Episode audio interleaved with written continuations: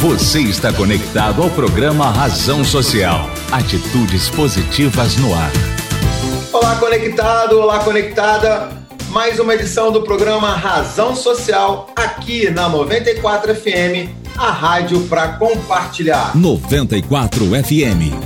Rádio para compartilhar. Eu sou Cadu Freitas e nós vamos juntos até às 9 horas da manhã nesse programa especial, ainda em módulo especial, cada um na sua casa, mas já já as coisas voltam ao normal e todo mundo vai estar no estúdio da 94 para se cumprimentar, se abraçar novamente. Mas por enquanto, modo especial e nós vamos então juntos até às 9 horas conectando boas ideias. Você está conectado ao programa Razão Social. Atitudes positivas no ar. E você já sabe, você ouve a 94 pelo rádio, também pelo aplicativo app da 94 FM e também na internet. E o nosso programa, depois, além do rádio, vai também para a plataforma do YouTube e também para o podcast. Então, bora lá, bora lá conhecer os nossos convidados de hoje.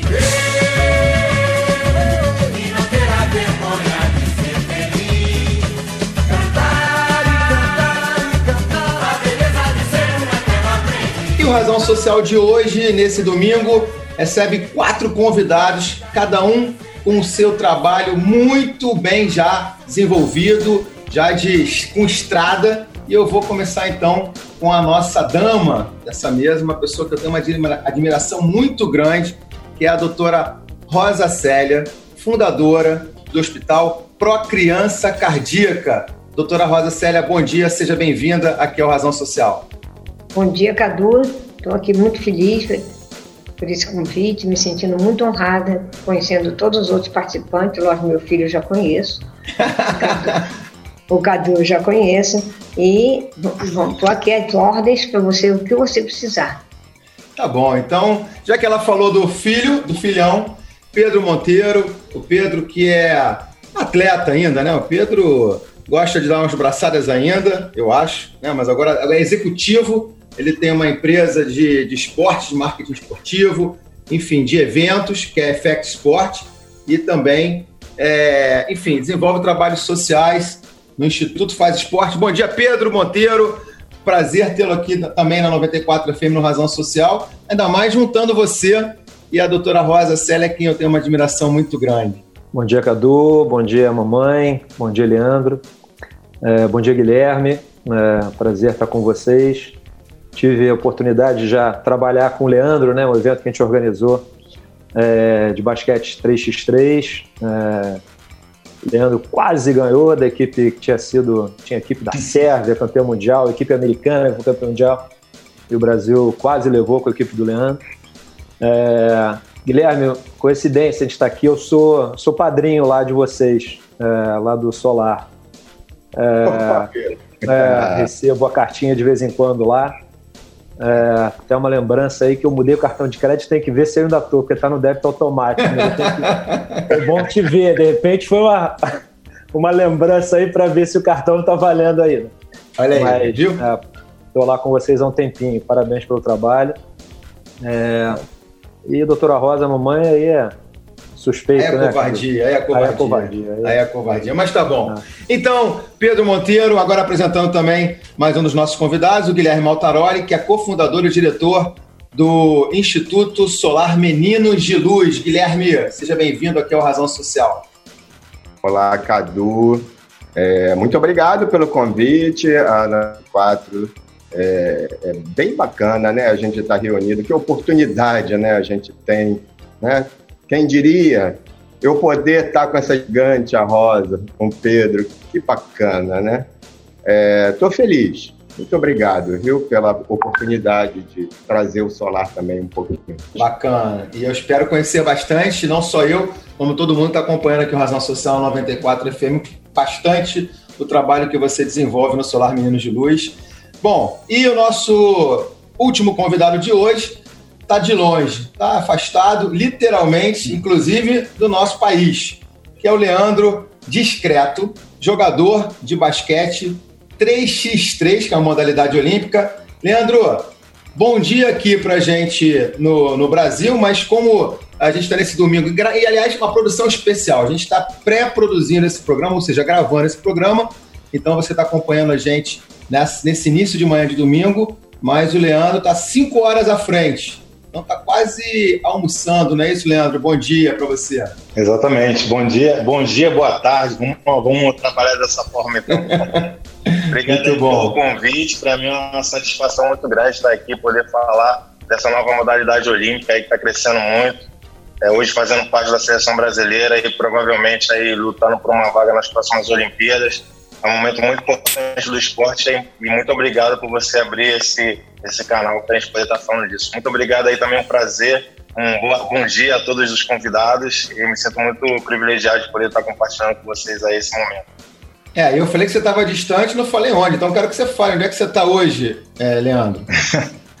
Cara, eu estou na ilha de Palma de Maiorca, no Mediterrâneo aí da Espanha, não sei quem conhece. Mas tá por aí. Aqui também tem sol, então tá tranquilo. Tem praia, então tá tudo bem. É, agora, e, inclusive, é, a situação aí agora já tá mais flexível, né? A, a Espanha, que passou também por um período nebuloso da, dessa questão da pandemia, agora a, a situação já está mais à frente do que a nossa, né, Leandro? Exatamente, né? Que o governo tomou as medidas necessárias, é, demoraram um pouquinho, né, com relação ao confinamento, mas logo em seguida eles já retomaram essa questão que foi muito importante né, nesse, nesse avanço. E hoje aqui, por exemplo, onde eu moro, que é em Palma de Mallorca, já não tem casos nenhum de morte e casos novos de, de contágio, eu acho que está na faixa de entre 10, 15 novos contágios, normalmente são contágios importados, né, as pessoas que estão começando a entrar na ilha de novo. Então, tipo assim, eles tomaram realmente essa, essa questão da quarentena, o governo também ajudou bastante as pessoas a ficarem em casa, né? Houve muito também controle nas ruas para que as pessoas não, não saíssem, mas eu acho que o mais importante é que eles deram suporte econômico a todas as pessoas para que elas realmente não tivessem necessidade de sair na rua desnecessariamente. Bacana. Então, tá aí, feita a apresentação dos nossos convidados. Lembrando, você está na 94 FM, a rádio para compartilhar aqui no Razão Social. Razão Social. Razão Social. Aqui o protagonista é você. É você. Bem, então é hora da gente conhecer um pouquinho da história de cada um dos nossos convidados. Eu vou começar então pela doutora Rosa Célia, que desenvolve um trabalho muito bonito, uma guerreira na área da saúde, principalmente da saúde infantil. Então, doutora Rosa Célia, quantos anos já à frente do Pro Criança Cardíaca e a sua alegria hoje de ter o seu hospital. Sei que é um momento de alegria, ao mesmo tempo, nesse momento, a senhora está se cuidando em casa, aflita, conheço, lhe conheço bem, sei que a senhora deve estar ansiosíssima para voltar ao trabalho, não que a senhora não esteja trabalhando, mas voltar efetivamente ao hospital. Conta para a gente um pouquinho dessa história bonita, doutora Rosa Célia, do Pro Criança Cardíaca. Em 1996, eu fundei o, o projeto Pro Criança Cardíaca para atender o apelo das mães desesperadas que não tinham onde levar sua criança, são todas famílias muito pobres, não tinham onde levar e estavam esperando em fila, e aí eu resolvi é, fundar o projeto Pro Criança Cardíaca para cuidar da criança cardíaca carente, que nós estamos completando 96, nós estamos fazendo é, 24 anos agora, e já foi um trabalho que sem parar, e graças só, só conseguimos chegar aonde chegamos por causa da generosidade do ser humano, porque é, tudo é feito, atendimento é todo feito doação, tudo feito doação, e a gente, eu, eu digo que nós somos privilegiadas, porque a gente não precisa, a gente, e servir é um privilégio, é cuidar do ser humano, e graças a Deus a gente tem esse poder, porque temos equipe, e você vê, são 24 anos, já tem mais de, de 15 mil crianças catalogadas no Procriança, mais de 1.500 já submeteram a cirurgia cardíaca e procedimentos invasivos, num padrão muito alto, depois melhorou ainda mais, quando a gente também, graças aos parceiros, à generosidade do ser humano, a gente é, construiu o Hospital Pediátrico Pro Criança Ajuda Batista, que foi inaugurado em 2014. Bacana, é uma história linda que a gente vai conhecer um pouco mais. E é, essa pessoa, essa ser humano, que é a doutora Rosa Célia, que é abnegada, ela faz com amor e eu tenho um orgulho de, de, sempre que eu posso entrevistar a doutora Rosa Célia, tem uma passagem muito interessante que eu tive com a doutora Rosa Célia, que nós nos conhecemos, eu ainda trabalhava na Rádio MEC, no Rio de Janeiro, em uma ocasião, uma das assessoras dela fez contato comigo e eu, ela estava com uma entrevista, inclusive uma grande emissora aí de televisão, e aí, num determinado momento, ela estava lançando uma campanha, uma das campanhas para arrecadar fundos, pra, inclusive para o hospital, e aí eu falei, não, eu queria conversar com a doutora Rosa Célia, será que é possível? Ela, não, tudo bem, eu vou falar com ela, mas ela já tem uma entrevista para tal emissora. Eu falei, não, tudo bem, fala com ela. E aí até hoje eu me lembro, ela falou assim, olha, Cadu, eu vou te dizer uma coisa, eu nunca vi a doutora Rosa Célia falar isso não, mas ela falou ah, que vai fazer a outra emissora esperar e vai falar com você em, primeira, em primeiro lugar. Eu fiquei tão feliz, eu me arrepio até hoje que, que eu conto essa história e é verdadeiro, fico muito feliz de ter esse carinho da doutora Rosa Célia e sou fã. Quem não é fã dessa mulher, tá, tá errado comigo né, nessa situação toda de ser humano. Então, doutora Rosa Célia, um carinho especial à senhora, viu, de verdade. E a criança do, do, nosso, do nosso projeto social, ela é atendida com o mesmo padrão, com todos, todos, tudo do, da criança de convênio ou particular. É igual, ninguém sabe quem é quem. Muito bom, muito bom. Bom, passa agora então para o Pedro Monteiro, que além de ser um parceiro também, o Pedro tem uma, uma parceria comigo, é, com o meu projeto também, que eu desenvolvo já há bastante tempo, que é a Trilha Carioca, né, esporte junto com esporte, evento junto com evento, e o Pedro, além de ser atleta, nunca digo ex-atleta, é um atleta. Na, ainda está nadando, Pedro? Estou nadando, estou um pouquinho. Eu estou com um filho pequeno também, né? É. com um filho de três aninhos, assim, que normalmente de manhã eu fico muito com ele, é quando eu conseguia nadar mais. Mas nada, essa de, liberaram o mar, né? Semana passada, sábado eu fui dar uma nadada ali na Leblon, Ipanema, enfim. Então, sempre que eu posso, eu dou uma fugidinha. Ou no Flamengo também, enfim. Boa. Então, vamos falar um pouco... É, verdade. Vamos falar então um pouquinho do teu projeto, ô, ô Pedro. Agora com o Instituto Faz Esporte, né? E você como executivo da Effect Sport, que é uma empresa de eventos esportivos, está passando aí por um processo complicado também com essa com esse distanciamento e essas regras né, de, de decretos, enfim. Fala um pouquinho do teu trabalho, Pedro, é, como instituto e aí também como Effect. Vamos lá. Legal. É, a Effect Sports existe já desde 2008, né? O foco original era trabalhar com atletas. A gente foi é, naturalmente, organicamente aí sendo é, surfando outras ondas. A gente virou é, em 2009, né, o Rio ganhou a, a, chance de sediar os Jogos, Copa do Mundo, Brasil, enfim. Então a gente acabou indo para a parte de eventos, a gente foi agência do Comitê Olímpico Americano, eu ainda sou representante do Comitê Olímpico Americano aqui no Brasil. É, a gente fez já dezenas, dezenas, não, mas acho que quase, pelo menos mais de uma dezena de eventos para na Globo. É, o Leandro, a gente teve a orgulho aí de organizar um evento que o Leandro foi um grande protagonista. É, enfim, e aí tem, umas, tem uma série de eventos próprios para clientes, então agência da Nike, Gatorade, Red Bull, é, e o evento, né, que talvez seja o nosso mais conhecido como evento proprietário, que é o Rei e Rainha do Mar, que é um evento que nasceu muito organicamente também, assim, em 2000 e o mundo muda, né? Em 2008, Luiz Lima, que hoje deputado, né? Deputado federal, é, pois é. Deputado federal, um amigo de de natação, de seleção brasileira de natação há muito tempo, enfim. O Luiz decidiu nadar do, nadar do Leme até o Pontal, uma história longa aí que ele viu os covers do Tim Maia no Faustão, com a banda Vitória Regia, o nome da mãe do Luiz é Vitória Regia, ele falou, pô, tem que fazer isso para... Enfim, a Globo transmitiu e quando o Luiz chegou lá, história encurtada aí, o pessoal começou, uh, é rei do mar, uh, é rei do mar, o pessoal no Pontal, domingo de manhã, o pessoal animado já, e aí a gente falou, ah, vamos tem algo aí, daí nasceu o rei, rei do mar, depois virou rei e rainha do mar, e, enfim, ele começou com o evento de águas abertas, depois transformou no festival de esporte de praia, a gente viu que não existia um grande festival de esporte de praia no Brasil ainda, hoje talvez seja o maior do mundo até, festival de esporte de praia, é o maior do Brasil, e, e aí a gente, assim, aí conectando com a, com a minha mãe, né, não tem como não conectar tudo com a minha mãe, é, é, certamente a minha irmã trabalha, né, é diretora do Smart, que é uma instituição que dá bolsas para crianças de, jovens aí de, de famílias de baixa renda, enfim, projeto do Teles, da Ambev, totalmente financiado por, projeto sensacional. Minha irmã foi, acabou caindo 100% para o terceiro setor, né? sem dúvida nenhuma, por essa influência da minha mãe. Também o meu pai,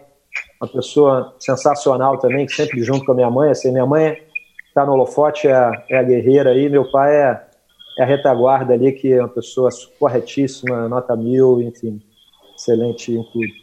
Então, assim, eu, então eu, eu, eu, já, eu já nasci, né? Eu, eu nasci na, no Flamengo, mas já fui para o Leblon cedo, então, assim, eu não tive muito contato com escassez na minha vida, assim, né? Nas minhas experiências. Então, é, eu acho que é, é, é, menos fácil, né? É mais difícil você ter a sensibilidade para o social quando você não, não teve, não passou por algumas questões na sua vida. Assim. Você pode, assim, o meu lado social que sempre foi muito aflorado, assim, de querer ajudar, é, certamente vem né, dos relatos da minha mãe, de infância, de, enfim, coisa que ela não fala tanto, mas veio de Palmeira dos Índios, passou dificuldade, a família veio para o Rio, a família dos Índios Alagoas, né, veio para o Rio, estudou no colégio, no internato, porque os pais não tinham condição de, de cuidar. É, então, assim, é, eu cresci ouvindo histórias da minha mãe, assim, e óbvio, uma ligação muito forte com a minha mãe. Então, assim, desde sempre, é, tenho amigos que são amigos de muito tempo, assim, desde moleque, eles falam, pô, você pequenininho já queria ajudar o garoto na rua. Minha mãe tem umas histórias aí que ela, que ela conta de querer levar para casa, enfim. É, então, sempre foi uma coisa muito presente, né? Eu sempre tinha uma coisa muito empreendedora também, então, só chegando a uma conclusão aí para não falar demais demais, mas assim, mas eu acho que hoje eu consigo, é, eu tento conciliar as duas coisas, né? O empreendedorismo com a agência, mas tudo que a gente faz, e cada vez mais assim, a gente tem uma causa junto. Então, o Rei Rainha, por exemplo, a gente, desde a primeira edição, a gente doa 10% da, é, da, da, da, receita de inscrição, de inscrições para o Procriança, ajuda outros projetos também. A gente recebe centenas de jovens de famílias de baixa renda, do Rio, de fora do Rio, diversos projetos sociais, Talentos em Corrida, Projeto do Capão Redondo, Cofins da Baixada, enfim, tem uma de Vilas Olímpicas, da, da Rocinha, que, se eu não estou enganado, o Leandro é, nasceu na Rocinha, é, da Vila Olímpica da Rocinha, da Maré, enfim, a gente busca fazer dentro dos projetos, e o, o Instituto Faz Esporte é quem assume um pouco isso, a gente também, é, via o Instituto, busca ter ações que são 100% de causa, né, 100% sociais. Então, a gente já trabalhou muito com o Degase, jovens em liberdade assistida, que trabalharam nos eventos, enfim. E a outra, e a gente também, cada vez mais, assim, por causa do Rei Rainha, a gente abraça muito a causa ambiental. Então, aí tem bastante coisa que a gente procura fazer de limpeza, de conscientização. A gente está bolando um projeto agora também com o David Z, que é um oceanógrafo aqui do Rio, do Olhar Oceanográfico. Da UERJ, grande professor é, David Z. Então, assim, é, e isso é uma coisa muito, muito verdadeira na agência, né? é, acho que na minha vida pessoal, mas assim, na, na agência a gente tem aí a, a benção, a sorte de ter pessoas que também compartilham disso, então, é, coisa que minha mãe fala sozinha, que talvez seja o maior clichê do mundo, mas é tão repetido que às vezes a gente esquece que a gente ninguém faz nada sozinho mesmo, né? Então, é, sim, eu tenho, eu sou muito abençoado aí de contar com pessoas que compartilham, que vão junto e que conseguem agregar.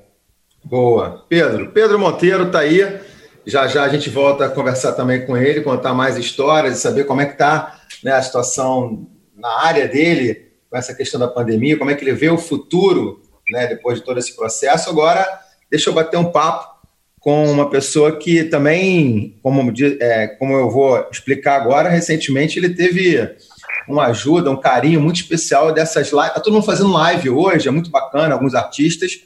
E o projeto dele né, no Dia dos Namorados, teve um apoio do Lulu Santos. Então, quero saber também um pouco da história do Solar Meninos de Luz, do Guilherme Maltaroli.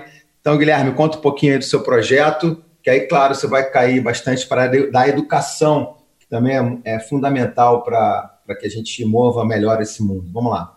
Bacana, né? A gente ter a saúde, o esporte e a educação.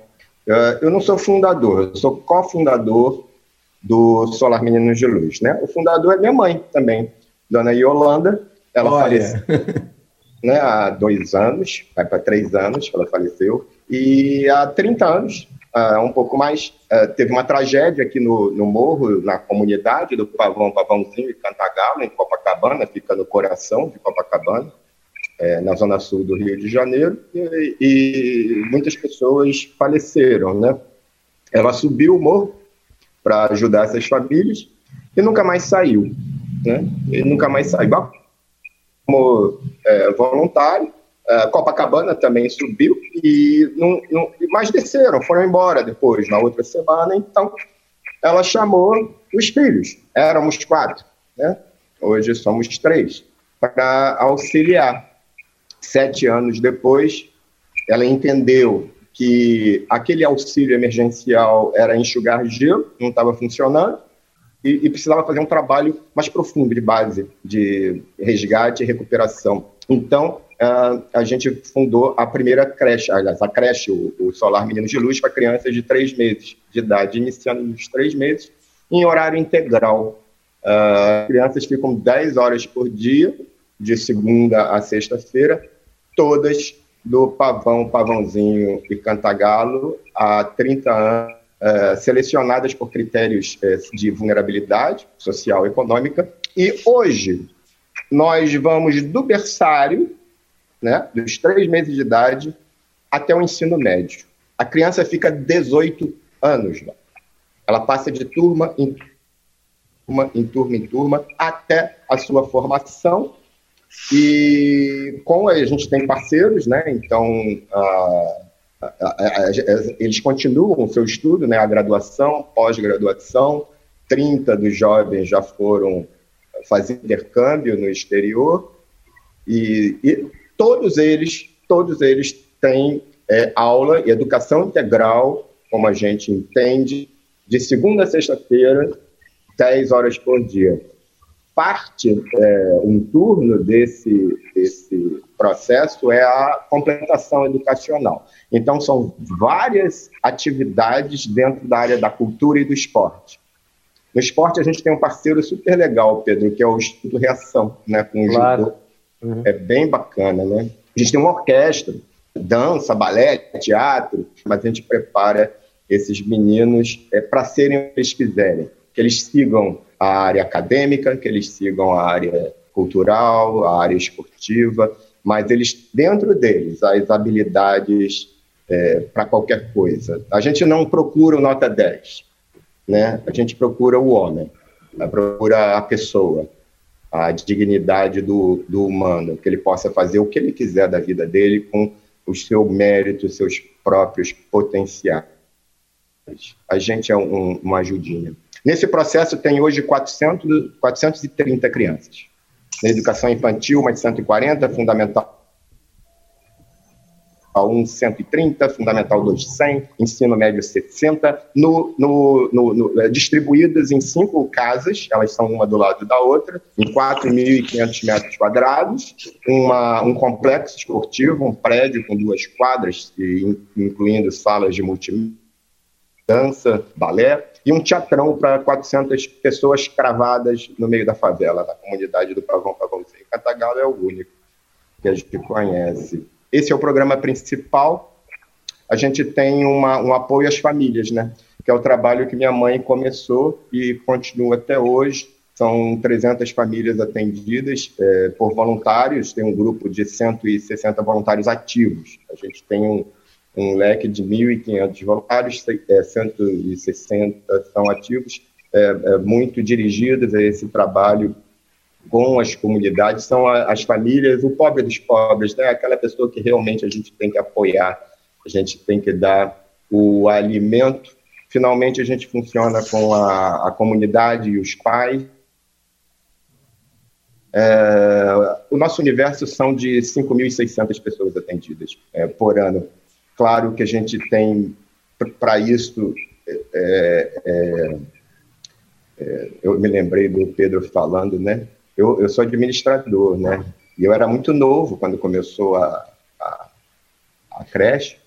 Mas eu me encontrei, né? A mamãe nos levava, né? Como as histórias se encontram, para visitar é, é, presídios, né? orfanatos, e a gente visitava. E daí aí eu me formo, eu falei, eu vou trabalhar nessas empresas? Ah, não. em empresas, eu vou fazer o, o, que eu gosto, né? Aliás, eu não sei fazer mais nada no, no terceiro setor, tá? Gestão da, da, da, da instituição educacional. Existe um leque muito grande de ação de recursos. Esse período é complicado, a gente pode falar sobre. É, eu vou, eu vou até te, te segurar um pouquinho, porque eu quero falar exatamente disso, ô Guilherme, porque a gente vai viver um outro cenário também, né, no pós-pandemia, que é um cenário de desafios econômicos. E aí eu quero saber é, de você, do Pedro, da doutora Rosa e também, claro, do nosso próximo entrevistado agora, que impactos serão esses, porque as empresas é, vão ter dificuldades, certamente financeiras, isso vai impactar também o terceiro setor e quem está fazendo alguma ação social, algum projeto que precise de, de dinheiro, né, que precise de investimento. Então, segura um pouquinho, já já eu volto com o Guilherme Maltaroli também. Só uma coisa, Guilherme, o nome da sua mãe, você não falou. Yolanda, Yolanda Maltaroli. Ah, você falou sim, verdade, verdade. Tá bom.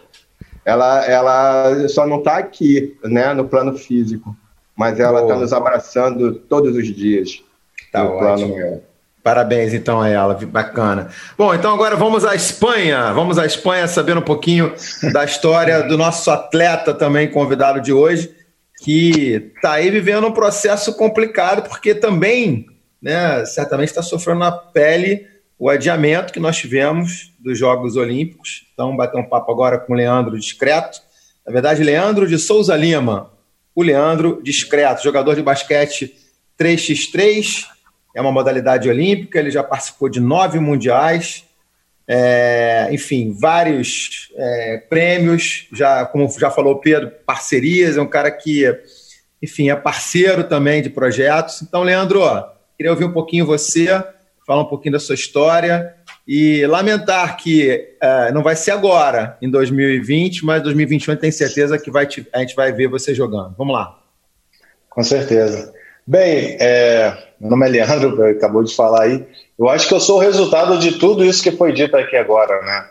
É, eu, fico, eu fico muito, é muito bom escutar as pessoas falando é, do quanto elas se propõem a ajudar todos esses projetos em benefício de pessoas realmente que precisam dessa atenção, né? Então, assim, para mim, escutar todas essas pessoas falando de projetos diferentes que ajudam tantas pessoas, isso me deixa muito emocionado de verdade, porque eu sou fruto disso, né? Eu sou aprendi a jogar basquete em projetos sociais. Minha mãe era mãe solteira, com a maioria, como a gente sabe que existem muitas nas comunidades, e ela trabalhava muito, não tinha muito tempo para cuidar de mim e me colocou no esporte através de um projeto social. E através do esporte, é, hoje eu consegui construir meu caráter, é, viver experiências maravilhosas no esporte, me profissionalizar e viver né, do, do basquete. Então, assim, mudou completamente a minha vida e me deu a oportunidade de desenvolver milhões de habilidades, tanto de, de, é, de, de com relação à educação, com relação ao convívio, com relação às experiências pelo mundo todo. Eu já viajei em 22 países. Assim, experiências que jamais eu teria vivido se não tivesse tido essa oportunidade, né, esse recurso, esse, essa, essa mínima é, estrutura, né, através do projeto social, para que eu pudesse desenvolver todas as minhas habilidades que sempre esteve em mim, mas que realmente na comunidade falta essa condição de, do recurso, né, da estrutura, para que a gente possa pegar esses talentos, essas pessoas que têm habilidades, e possa potencializar isso e dar o mínimo que eles precisam para poder alcançar né, seus objetivos, como o rapaz disse aí mesmo, falar, é ser o que eles quiserem. Então, assim, existem muitos com potencial enorme de ser o que eles quiserem. Infelizmente, as estruturas é, não são as adequadas, mas graças a pessoas como essas que estão aqui, a, a senhora Rosa, o Pedro Monteiro, Guilherme, muito obrigado de verdade por vocês fazerem isso. Assim, eu estar aqui hoje com vocês é um privilégio e é o resultado do trabalho de vocês. Então, assim, é, sem palavras, para mim é uma satisfação enorme e muito emocionante poder viver esses dois lados da história, né? Poder ver as pessoas fazendo e o resultado é, disso, né? Então, assim, muito obrigado mesmo, é um prazer enorme. Como eu disse, jogador profissional hoje. Viajei em 22 países, hoje a seleção brasileira. Possivelmente é uma Olimpíada aí no currículo, quer dizer, o evento mais esperado por um atleta e tudo isso graças a trabalho de pessoas como essas que estão aqui. Então, assim, maravilhoso. Não, certamente. Agora, mata uma curiosidade minha, que talvez muita gente que tá, é, quando eu falei o seu nome, falei o seu nome e o seu nome de jogador, Leandro Discreto. Por que discreto, Leandro? Conta pra gente. Por que Leandro Discreto? Olha, olha a indiscrição minha, mas vamos lá, conta pra gente. Pois é, as pessoas sempre perguntam assim, como é que pode um cara né, com quase dois metros de altura ser discreto? Explica isso, a pessoa fica curioso, né? Na verdade, isso tem a ver com... Eu faço durante a minha caminhada, eu tenho uma, uma, uma, trajetória um pouco diferente dos atletas normais de basquete. Além de eu jogar uma modalidade nova, que é o 3x3, essa é uma modalidade oriunda do basquete de rua. Então, assim, o basquete de rua sempre estava vinculado a projetos sociais, a eventos da cultura urbana. Então, assim, nesses eventos a gente fez parte de um grupo que se chamava Liga Urbana de Basquete, que se apresentava em hospitais, fomos ao Hospital do Câncer, é, fazemos, é, fomos também ao Instituto do Menor e do Adolescente, para poder utilizar o esporte, o basquete, como uma maneira de interagir com essa galera, trazer um pouco de alegria, trazer um pouco de bem-estar através do esporte. Então, é, existia uma galera que fazia muitas habilidades né, com a bola, como os Jotas, por exemplo, e ali existem os outros que eram mais jogadores de basquete, né, aqueles caras que avançavam mais e enterravam, né? Eu era o cara que enterrava. Então, assim, quando chegava no hospital, não tinha cesta para enterrar, né? Então, Quer dizer, eu ficava meio perdido ali. Os caras que sabiam fazer um malabarismo eram os caras. Então, assim, eu me tornei discreto porque eu não sabia todas aquelas habilidades a bola, né? Interagir mas de uma maneira, um contato direto. Né? Então ficou discreto e até hoje eu sou conhecido assim. Mas é, a história é essa. Então tá aí a história do Leandro discreto, que tá aí a explicação do, do apelido, do nome de guerra dele, né? Leandro Discreto. E aliás, ele falava, me lembrou um programa que nós fizemos com o WG de Rua, do Cultura na Sexta, que certamente o Leandro conhece, né, Leandro? Tem uma história, inclusive, com, com o WG? Com certeza, eu conheci o WG já tem mais de 10 anos atrás. Foi bem no início mesmo que, que a gente se encontrou, né, através do basquete de rua. A gente fez parte de um projeto que se chamava Liga Urbana de Basquete, que fazia visitas em hospitais e, e também institutos de menor, né? Infratores e, e utilizava o esporte como uma maneira de interagir com eles e trazer algum tipo de bem-estar e conscientizar também e quem sabe chamar eles para o esporte, né, no caso dos jovens infratores e seguir uma vida mais mais humana, né? Então assim, é, foi ali que eu conheci eles e eu tenho certeza que isso também influenciou muito no projeto dele no futuro. Então, é, ele, ele fazia exatamente, ele faz hoje o que a gente fazia nos hospitais, né? Fazia malabarismo com a bola, rodava, só que hoje ele consegue conseguiu, graças a Deus, um apoio maior e está vinculado com a educação e está fazendo um trabalho maravilhoso. Boa, boa, isso aí. Grande WG de rua. Valeu, Leandro. Agora, só para a gente fazer uma pausa, porque é hora da gente ouvir música. Razão Social também tem isso aqui. Nossa razão social é tocar música, música de autores que são aí, além de autores, cantores e que trazem aí a música autoral aqui para 94 FM, a rádio que toca esse tipo de música aqui no nosso programa. Então, está na hora de a gente convidar Emily Krieger. Emily, bom dia. Quem é que vem com a gente hoje aí aqui no Razão Social, Emily? Bom dia, Cadu. Bom dia aos ouvintes do programa Razão Social, que está aqui na 94.1 FM, nossa querida Roquete Pinto. Eu chego com força total neste domingo para falar do trabalho do compositor e violinista Guilherme Pimenta. O Guilherme é natural de Minas Gerais e radicado no Rio de Janeiro desde 2014. Ele vem se destacando na cena instrumental por trazer seu instrumento para o contexto da improvisação e da música popular. Ele já se apresentou como solista convidado de grupos como Conjunto Época de Ouro, Gerais Big Band e Orquestra de Sopros da ProArt, e participou de diferentes projetos em países como Estados Unidos, Bélgica, França e Suíça. No ano passado, vejam que maravilha, ele recebeu o prêmio de melhor intérprete de música instrumental pelo Festival de Música da Rádio MEC. Bora ouvir o som do Guilherme Pimenta? Com vocês, Violino na Roda.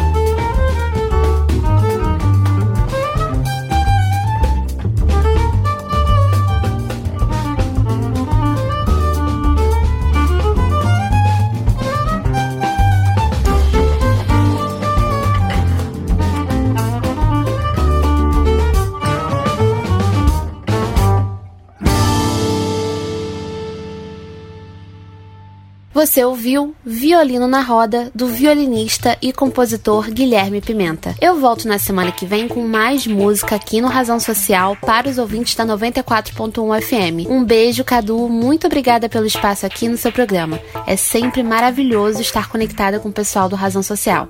Tchau, galera. Valeu, essa é a nossa parte musical aqui do Razão Social. Com ela, Emily Krieger. E você já sabe, você pode mandar também a sua música depois para o nosso e-mail, razão social em foco, arroba gmail.com. Razão social em foco, arroba gmail.com. A gente certamente vai ouvir e colocar na nossa playlist aqui junto com a Emily Krieger, nossa parceira. E olha, lembrando que você está no 94 FM aqui na Razão Social e você pode acompanhar a gente pelas redes sociais. A gente tem o Instagram, Razão Social, tem o canal no, no YouTube e também o Facebook. E também o Instagram da 94 FM. Você acompanha toda a programação, tudo que acontece, passa também lá pelo Instagram, arroba 94FMRJ, tá bom? É isso. Então, bora lá continuar com esse nosso papo aqui no Razão Social, na 94 FM.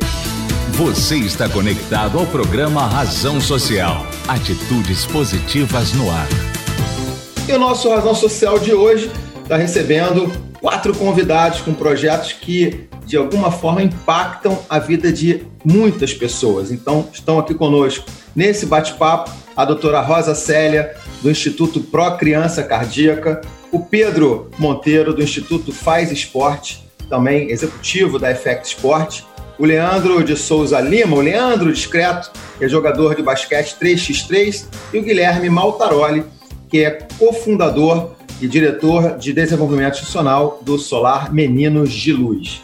Nessa parte do programa agora, eu queria entender um pouquinho como é que a pandemia né, vem impactando o trabalho de cada um deles.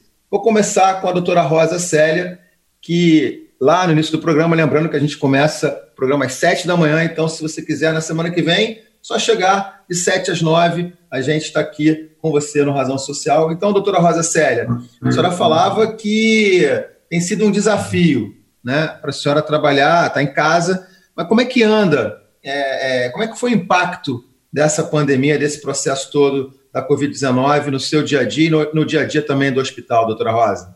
Cadu, é importante é a gente saber que sozinho você não chega a lugar nenhum, a gente tem equipe, entendeu? E, e tudo feito com muita organização. Teve que diminuir o número de atendimentos, para crianças não ficarem tão expostas, mas nada atrapalhou, nada, ninguém passou mal, ninguém ficou ruim porque não foi atendido. A gente tem ficha de todo mundo, sabe quem precisa ser atendido e os que podem, a gente pode postergar. Então, com isso, a gente não deixou ninguém, ninguém com problema, tanto que no nosso, na nossa, nós temos a clínica particular e o pró criança. Na nossa clínica particular teve uma criança que fez é, foi, foi contaminada pelo Covid, mas sem complicação nenhuma. No nosso projeto, nenhuma criança foi contaminada, porque é tudo feito com muito cuidado, muita organização, e ninguém passou mal ou ficou ruim, porque não foi. Tem que entender o seguinte: nós não, não somos responsáveis, não adianta ficar lastimando, é, é assumir as rédeas e fazer a coisa com correção. Mesma coisa no hospital. O hospital não parou, é porque o hospital não é um hospital só do projeto, é um hospital particular, que, é, que atende pediatria em geral, e, e esse o hospital é tão organizado, as pessoas tão, são tão bem preparadas, por exemplo, a criança tem que ir para cirurgia, tem criança que não pode esperar. Quatro dias antes, a, a criança, a família, toda a equipe que vai estar envolvida no processo é checada para o Covid-19. Então, não tem ninguém lá que internou para operar, para fazer um procedimento como cateterismo cardíaco, seja particular, ou convênio, ou do projeto, ninguém pegou o Covid. Então, entendeu? Não adianta ficar lastimando. É, acho que a gente tem que agir e, e fazer correto. Você vê, é todo mundo preparado, as salas são limpas. No, no hospital mesmo, no hospital é, tem esse protocolo dos quatro dias antes, ninguém vai para a cirurgia sem estar totalmente negativo.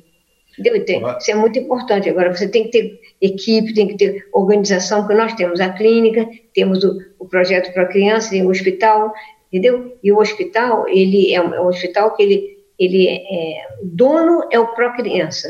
mas nós arrendamos o hospital para a para garantir a continuidade do atendimento da criança carente cardíaca. É, a senhora fala de dar um alívio, né? No, literalmente no que a senhora cuida, que é no coração. Então é muito bom, né? Apesar de tudo isso, a gente está ouvindo uma mensagem positiva em função da questão da saúde, porque a gente sabe que é, quem a senhora atende, que é o público infantil, é, em muitos casos chegam lá com uma situação muito grave, né? Para cirurgia ou para um cateterismo. Então, pois é, então, hoje mesmo nós recebemos um bebê de um quilo, tem um quilo pouco, um recém-nascido, é, prematuro, a cardiopatia gravíssima, gravíssima. Estava é, esperando vaga no hospital público, não tinha, a gente acabou conseguindo encaixar no hospital e ele vai ter que fazer os procedimentos, vai começar o procedimento hoje, vai ter, no início agora da sexta-feira, vai ter mais procedimento, tem uma das cardiopatias mais graves, mas graças a Deus conseguimos absorver, porque estava esperando vaga na rede pública e não tinha vaga. Quer dizer, isso foi o motivo pela qual a gente criou o projeto em 96. Eu, eu, tudo que vocês apresentaram aí, eu achei maravilhoso, é importantíssimo para saber o seguinte: a vida é, ela tem um tripé, base, caminho e metas. A base tem que ser com formação acadêmica e de valores.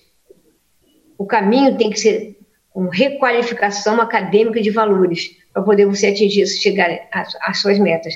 Então, isso é muito importante. Que, que, eu vi o trabalho maravilhoso aí e, e por exemplo, eu mesma fui, fui uma criança pobre, é, fui, fiquei 11 anos no, no, internato, onde não podia ver meus pais, nem podia ir em casa, mas eu, entendeu? Aquilo foi necessário, minha mãe botou porque foi necessário, mas eu tive formação acadêmica e de valores, senão você entendeu?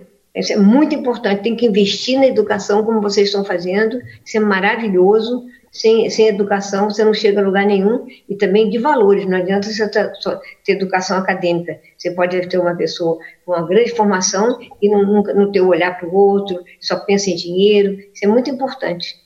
Ah, doutora Rosa Séria, a senhora consegue me emocionar sempre que a senhora fala, ainda mais trazendo essa, esse relato agora dessa pequenininha aí é, vamos nós. Estamos tocando aqui o nosso programa, Razão Social. Essa foi a doutora Rosa Célia. Pedro Monteiro, sei que o impacto foi grande né, para as atividades que você desenvolve, que tá, estão vinculadas ao esporte. E aí, como é que impactou aí o teu dia a dia? É, impactou bastante. Né? A agência, ela, hoje, ela tem muito, muitos eventos, né? E, mas tem um lado digital também. Né?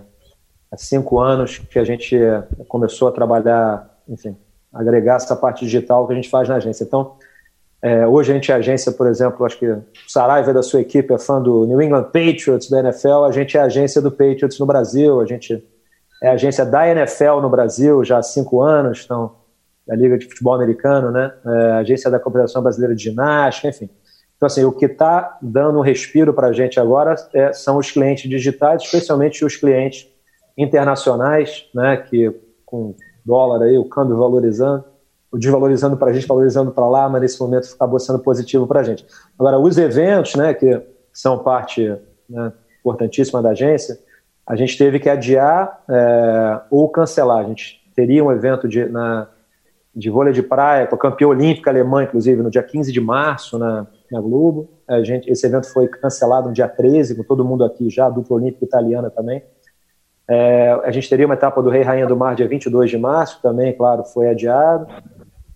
A gente, é, esse ano estava um ano. É, tinha 10 eventos legais já, tinha evento de ciclismo, meia maratona, a meia maratona do Cristo, enfim, é, algumas etapas do Rei Rainha, Rei Rainha em Búzios, Rei Rainha em Niterói, Rei Rainha em Paraty. Então a gente está tudo on hold aí, esperando, né, aguardando as liberações. O plano hoje é voltar em setembro, é, com ter duas etapas do Rei Rainha do Mar, é, ter o Gran Giro, que é um evento de ciclismo, ter uma etapa de estrada, uma etapa de mountain bike, é, ter a meia maratona do Cristo também em setembro. É, e a gente está, não sei se a gente já fala do, do positivo agora, Cadu, espera um pouquinho. Espera um pouquinho, espera um pouquinho, porque, porque a, sua, a da doutora Rosa Séria, o lado dela do impacto foi um lado impacto positivo também, ela, quer dizer, ela não sentiu tanto. Então segura um pouquinho, porque eu quero que você depois desenvolva é, o que, que vem de bom por aí, né? O pós-pandemia, e, e, e, aí eu quero conhecer também um pouco mais desses projetos. Então, Cadu, aí. Fala, doutora Cadu, Rosa Célia, por favor. Não é, que não, não é que não teve impacto, mas como a gente. Não, nós não causamos aquilo. E aí tem que, tinha que resolver. Você não pode uhum. deixar nenhuma criança morrer, entendeu? Então, Sim. não é que não teve impacto. Eu vou aproveitar um pouquinho de claro. falar do meu, meu filho. Sempre foi uma, um menino muito especial. Ele sempre teve esse, pequenininho já tinha esse olhar para o outro. Ele saiu um dia com uma camisa novinha que acabou de ganhar. Quando chegou, chegou sem camisa. Eu falei, meu filho, cadê a camisa? Ah, mamãe, tinha um menino na rua que estava sem camisa. Eu dei para ele. ele sempre, ele, ele, tudo que ele fizer, você vê quanto ele ajuda ao, ao, ao Criança com, com, os eventos, não só com dinheiro, arrecada leite. Então, ele, ele realmente ele, não vai nada que ele vai fazer porque ele não vai ter esse olhar para o outro. Isso é muito importante.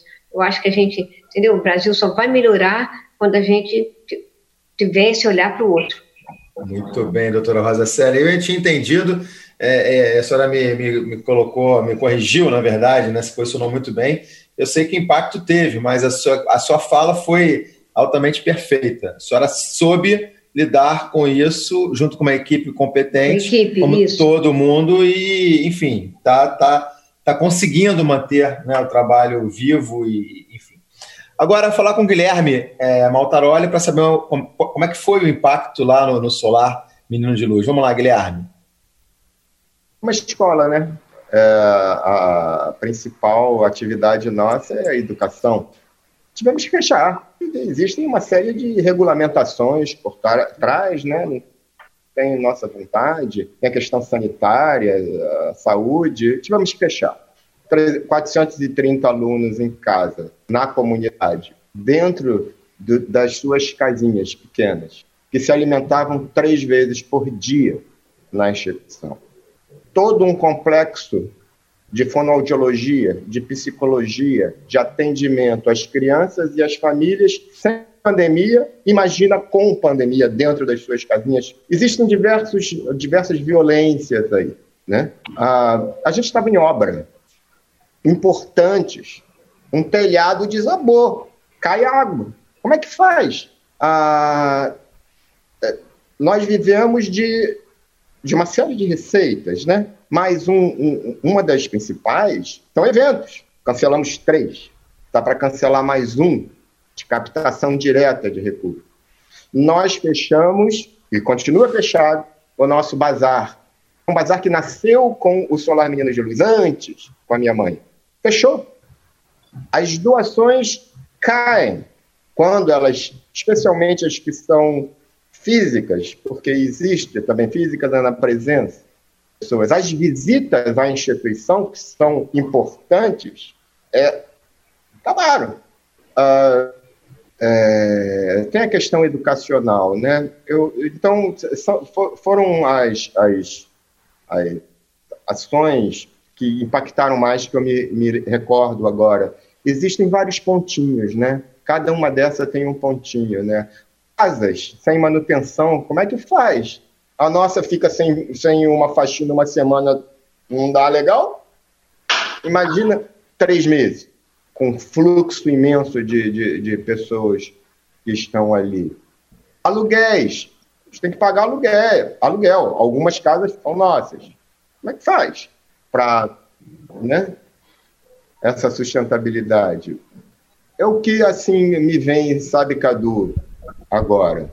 Não, e, e, e o que você traz. Eu gosto de falar das soluções. Não, isso, claro. A gente, essa é a nossa proposta. Ainda bem que você foi bem, bem objetivo e deu, deu para sinalizar bastante o que, que significa, né? Principalmente na área de educação. Pedro falou da área de esporte, a doutora Rosa falou da área de saúde, né? Da área de hospital e você trazendo a parte de educação, ainda mais um, uma, um projeto que é um projeto solidário, né? Um projeto é, beneficente, assim que a gente possa dizer, né?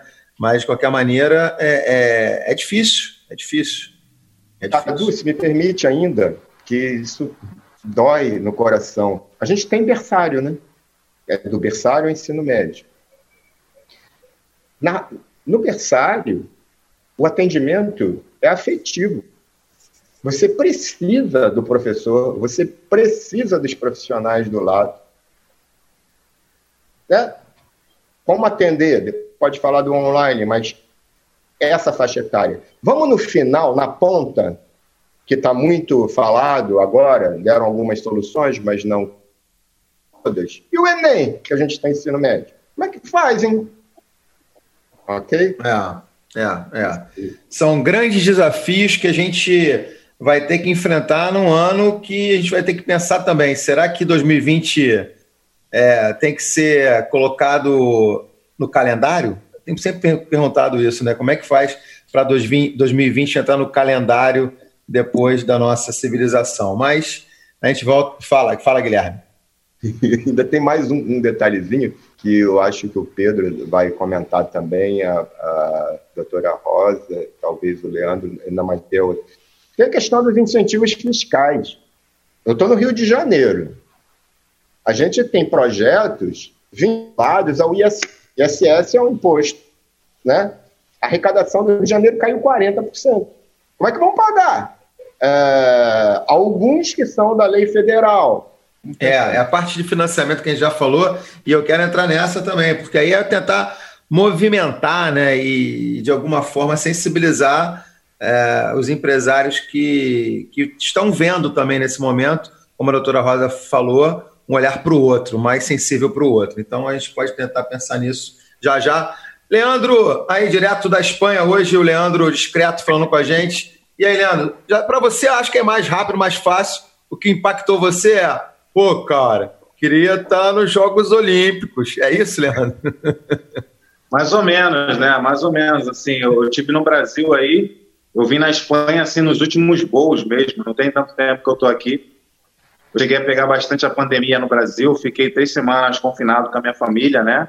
E dei todas as instruções, né? Consegui é, comprar assim bastante mantimento para poder eles não ter que sair para a rua, né? Eu tenho uma mãe que tem problemas de saúde consideráveis, toma remédios muito fortes e prejudica muito a, a, a saúde dela, né? Então, assim, eu tentei tomar as melhores medidas para que eles tivessem segurança esse período que eu tivesse que sair, né, me ausentar.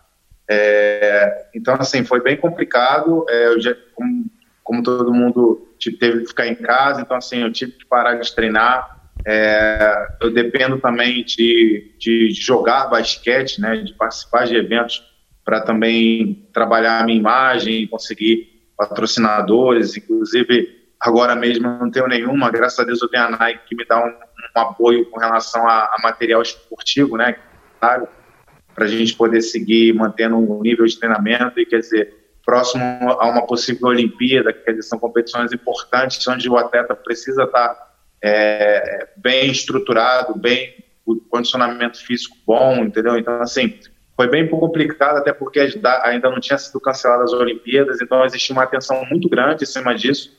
Então foi muita atenção, né, saber se a gente já está preparado para a competição, tentando encontrar maneiras.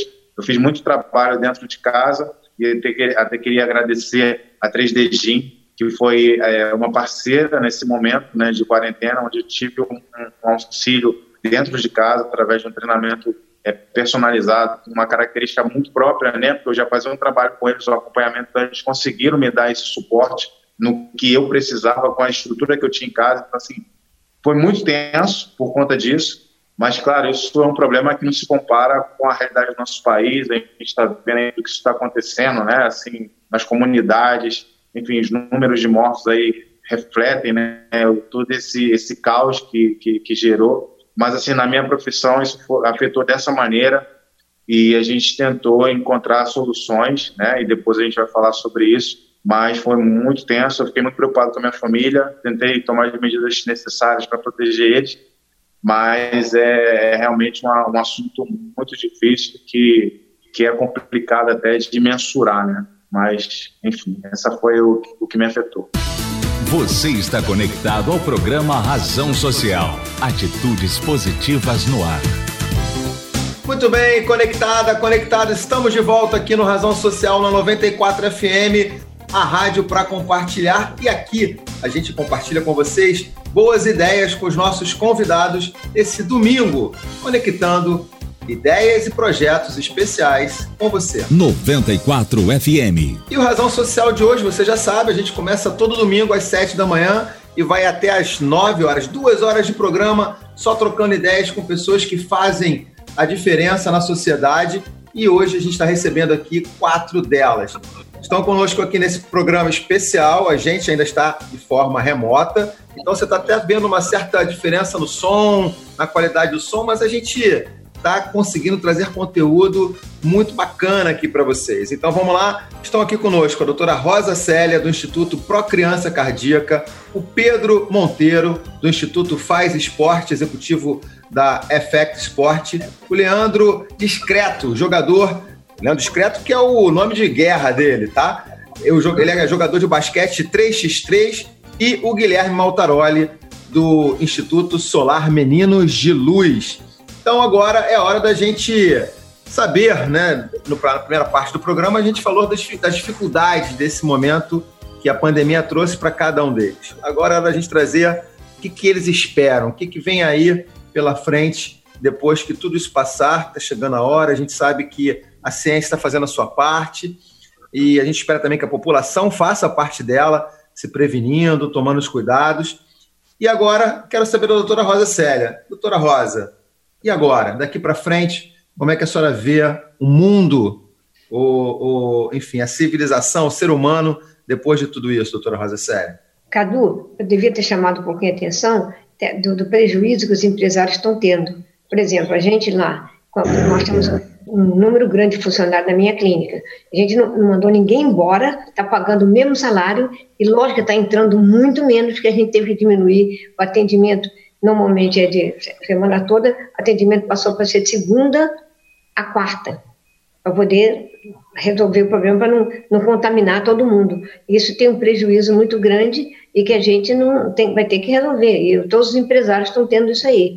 Então, agora, o que, que a gente espera, que quando passar essa, essa, essa pandemia, é que as pessoas, que nós, haja uma mudança no, na, na, na, postura do ser humano, porque eu, fico, eu até me, me, interrogo, será, como é que esse vírus do mal, esse Covid, achou um ambiente tão bom para ele? Será, será que não, não, nós não estamos desequilibrando a natureza, destruindo as florestas, contaminando tudo, os rios, entendeu? E destruindo o solo com os agrotóxicos.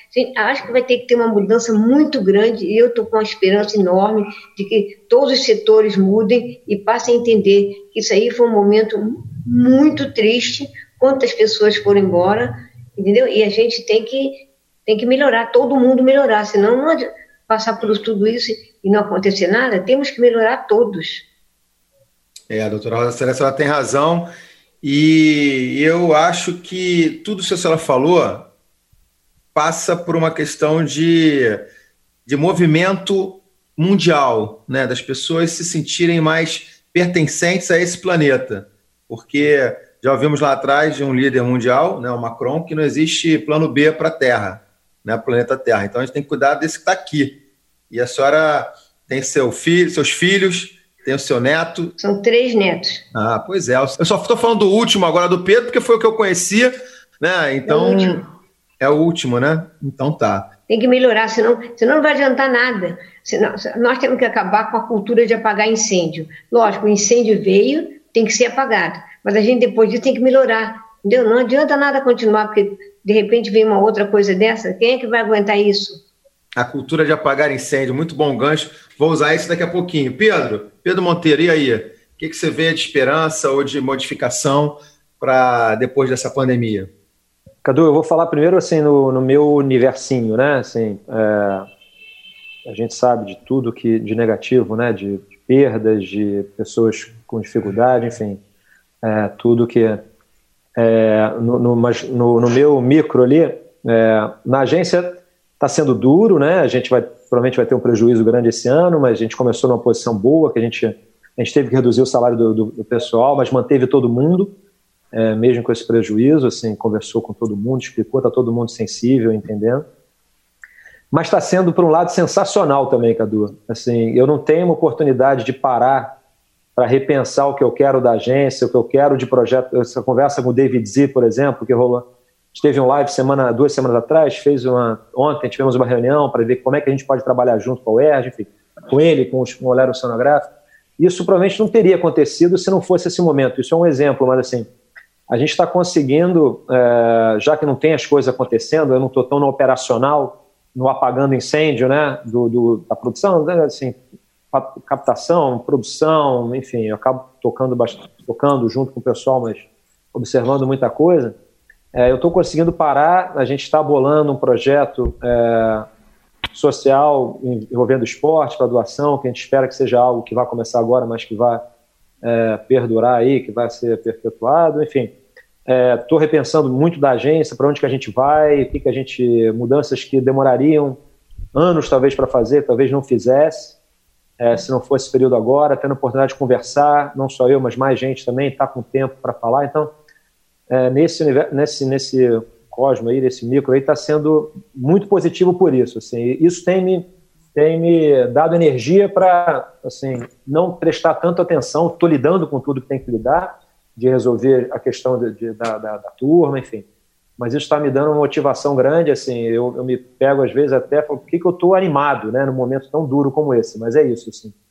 E, no, e, e junto com isso, acho que outra razão de estar tá animado, acho que minha mãe tocou, eu acho que a, assim como a gente não teve, né, individualmente, assim, no coletivo a gente não teve um, uma oportunidade como essa de parar para repensar e para, assim, é, angariar sensibilidade, né, para a gente conectar com pessoas que estão apoiando causas, né? Tem tantos movimentos muito bacanas que estão acontecendo, é, tantos movimentos estão tendo oportunidade de se expor mais também, assim. Mas eu acho que a sensibilidade do, do, do mundo, assim, óbvio, né? Indivíduos, indivíduos, mas eu acho que a sensibilidade das pessoas subiu um patamar, assim. Isso, acho que não é uma, não é Brasil, não é França só, não é Canadá, não é Nova Zelândia, assim. Acho que o o, o, o, a população mundial está mais sensível, né? Está mais sensível, a população mundial está mais conectada.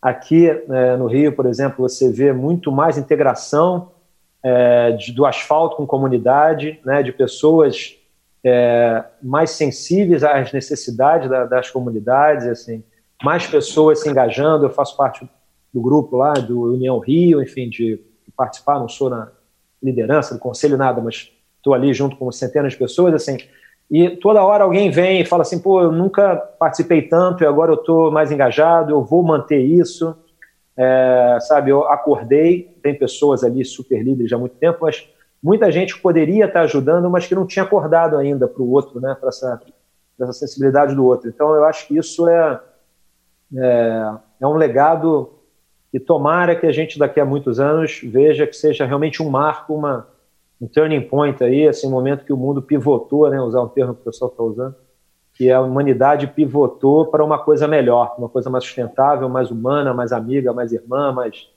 né, tudo que a gente precisa e a gente passe realmente a uma coisa mais equilibrada de entender que isso aplica a mim também, assim, é muito natural você nessa loucura que a gente está, né, você buscar mais, né, posses, mais não sei o quê, mas a gente perceber que o equilíbrio não está, né, para quem já atingiu um certo uma tranquilidade de, financeira, a felicidade maior não está em ganhar mais um real, certamente, né? Tá justamente talvez em ganhar menos e dedicar muito mais energia e tempo para o outro, né? Para causas, para a espiritualidade, para a conexão, para a meditação, enfim, para essa coisa toda. Então eu espero que seja um momento, embora totalmente desequilibrante, mas que gere uma chacoalhada tão forte nas pessoas que as pessoas passem é, a procurar, como a gente já vem vendo, assim, aí, assim, pessoas que nunca meditaram passem a meditar, né? Assim, às vezes a gente precisa estar no extremo aí para a gente buscar uma, uma solução, uma coisa. Então, é, eu tô eu tô muito esperançoso que, a, que assim que a gente vai, é, com tudo de negativo que está acontecendo, acho que a gente vai migrar para um mundo cada, cada vez mais bacana, com essa, só para terminar, mas essa molecadinha que está vindo aí, muito mais sensível, né, muito mais conectada, né, muito mais espiritualizada, eu acho, na média. Então, assim, eu acho que essa, junto com os não tão novos, que estão mais sensíveis e que estão buscando, com essa força, esse exército do bem aí que, que vem dessa garotada mais nova, que é mais sensível a causas ambientais, ao outro, enfim, a tudo, ao, ao né, a, a, luta contra o preconceito, assim, né? Acho que tudo isso está mais aflorado agora. Eu, eu acho que a gente vai partir para uma coisa melhor. é aquela esperança, Pedro. Eu torço muito e, e a gente tem que estar nessa, né?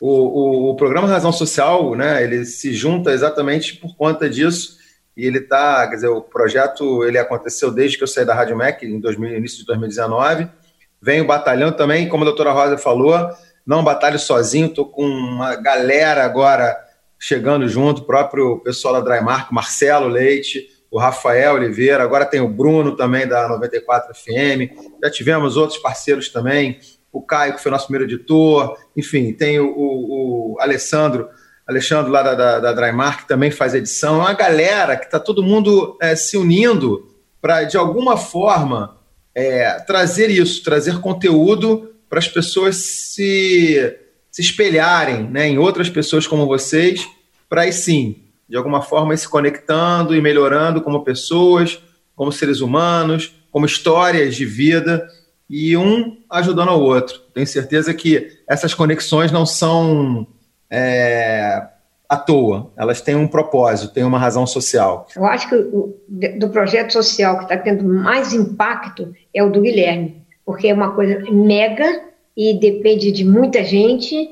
Isso. E e, e não está indo para a escola, e, e uma, uma, comunidade muito pobre, que aliás uma das coisas que a gente vai ter que, o governo vai ter que pensar como é que vai diminuir essa, essa comunidade pobre, mas para o Guilherme deve estar tá tendo realmente um impacto muito grande. Então, doutora Rosa Célia levantou a bola e eu queria que o Guilherme, então, falasse um pouquinho desse. Já falou do impacto, né? Mas agora falasse da, da, das propostas e como é que você vê um novo um novo olhar sobre o que, pode mudar, Guilherme. Vamos lá. A palavra da moda que veio para ficar é o novo normal, né? Novo normal, é. É o novo normal. Ah, o... Há três anos, a gente percebeu que os alunos não conseguiam comprar os seus livros didáticos. A gente fez de tudo, de doação do, do outro aluno, da outra turma, enfim. É, nós temos um material bom e necessário para o desenvolvimento dos meninos e meninas. Qual foi a solução?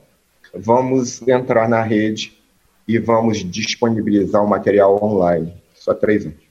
Com todas as dificuldades, finalmente, há um ano, a gente fez um acordo, uma parceria com o Google Education.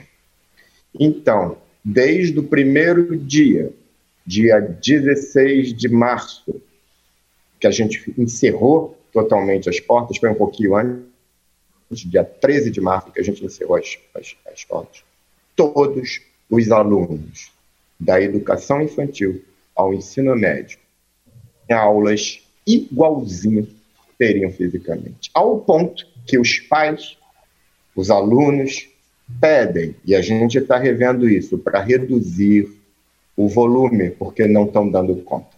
Imagina uma grade de escola normal, matemática, física, do horário para o lanche, almoço, é igual. É igual. Aí a gente chegou no esporte. Como é que faz? Vamos ver o que o Instituto Reação está fazendo? Professores estavam dando, gravando vídeos da, das aulas dele. O que, que a gente faz com a orquestra? Meu Deus, o garoto tem que levar um instrumento para casa.